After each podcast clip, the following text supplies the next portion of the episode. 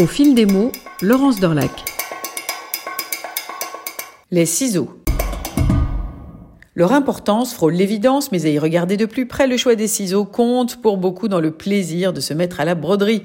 Les ciseaux se font vite compagnons indispensables pour tout ouvrage qui veut avancer sans prise de tête. Alors je m'explique, sans ciseaux, pas de départ. Car oui, laisser ses fils sur l'envers de son ouvrage de ci, de là, en imaginant pouvoir d'abord broder, pour ensuite, à la fin, tout couper au ras au dernier moment. Eh bien, en fait, c'est prendre un risque, celui de piquer dans les fils pendant qu'on travaille, de faire des boucles, voire des imbroglios, des nœuds pénibles à gérer ensuite. Broder sans ciseaux pousse surtout à s'en mêler les pinceaux. Option 1 la cigogne. L'image est jolie, et moi je les croyais reclus dans la boîte à ouvrage de ma grand-mère maternelle. Ils sont pourtant toujours disponibles à la vente. Ces ciseaux en forme d'oiseau souvent dorés, jolie cigogne dont le long bec peut couper net, emmanché d'un long cou et qui se termine par deux pattes qui retiennent les anneaux dans lesquels on va passer les doigts. C'est une pointe fine idéale pour chasser les points et faire preuve avec élégance de précision. Option 2, le coupe-fil.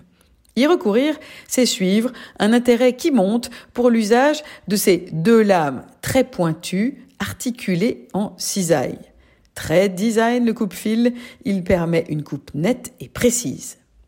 Arrêt sur image, pour le voyage et la broderie en version nomade, ces deux premières options posent un souci car au passage des portiques de sécurité dans les aéroports, les ciseaux ou apparentés sont confisqués. Je ne compte plus le nombre de paires abandonnées dans ces fameuses grandes boîtes transparentes. On fait ensuite le trajet sur et avec, croyez en mon expérience, les dents pour gérer ces fils.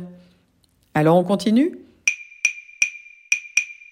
Pour la broderie en version nomade, il y a une option 3, le pendentif. Et oui, ça ressemble à un bijou, c'est un petit collier discret au bout de sa cordelette, où se trouve une pièce de métal à la forme ronde ou en demi-lune, souvent dentelée et parfois ouvragée. Côté face, donc souvent un dessin de quelques fleurs, côté pile, au dos, une mini lame de rasoir, carrément. On passe alors le fil entre les petites dents de métal et hop, ça coupe. Pour les trouver, suivre les deux signatures les plus célèbres, la marque hollandaise Schepjes, pardon pour l'accent, ou la française DMC. Mais il y a aussi, pour se balader partout avec sa broderie, une option 4, le découvite.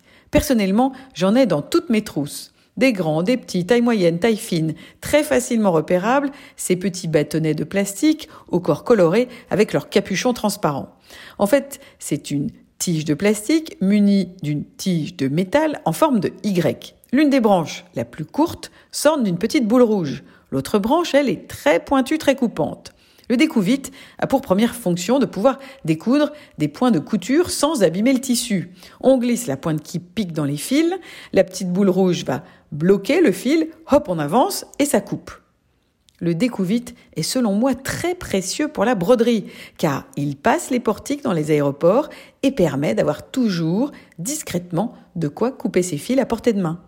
Pour quelques euros de budget, ça valait le coup de couper les infos-ciseaux en quatre, non?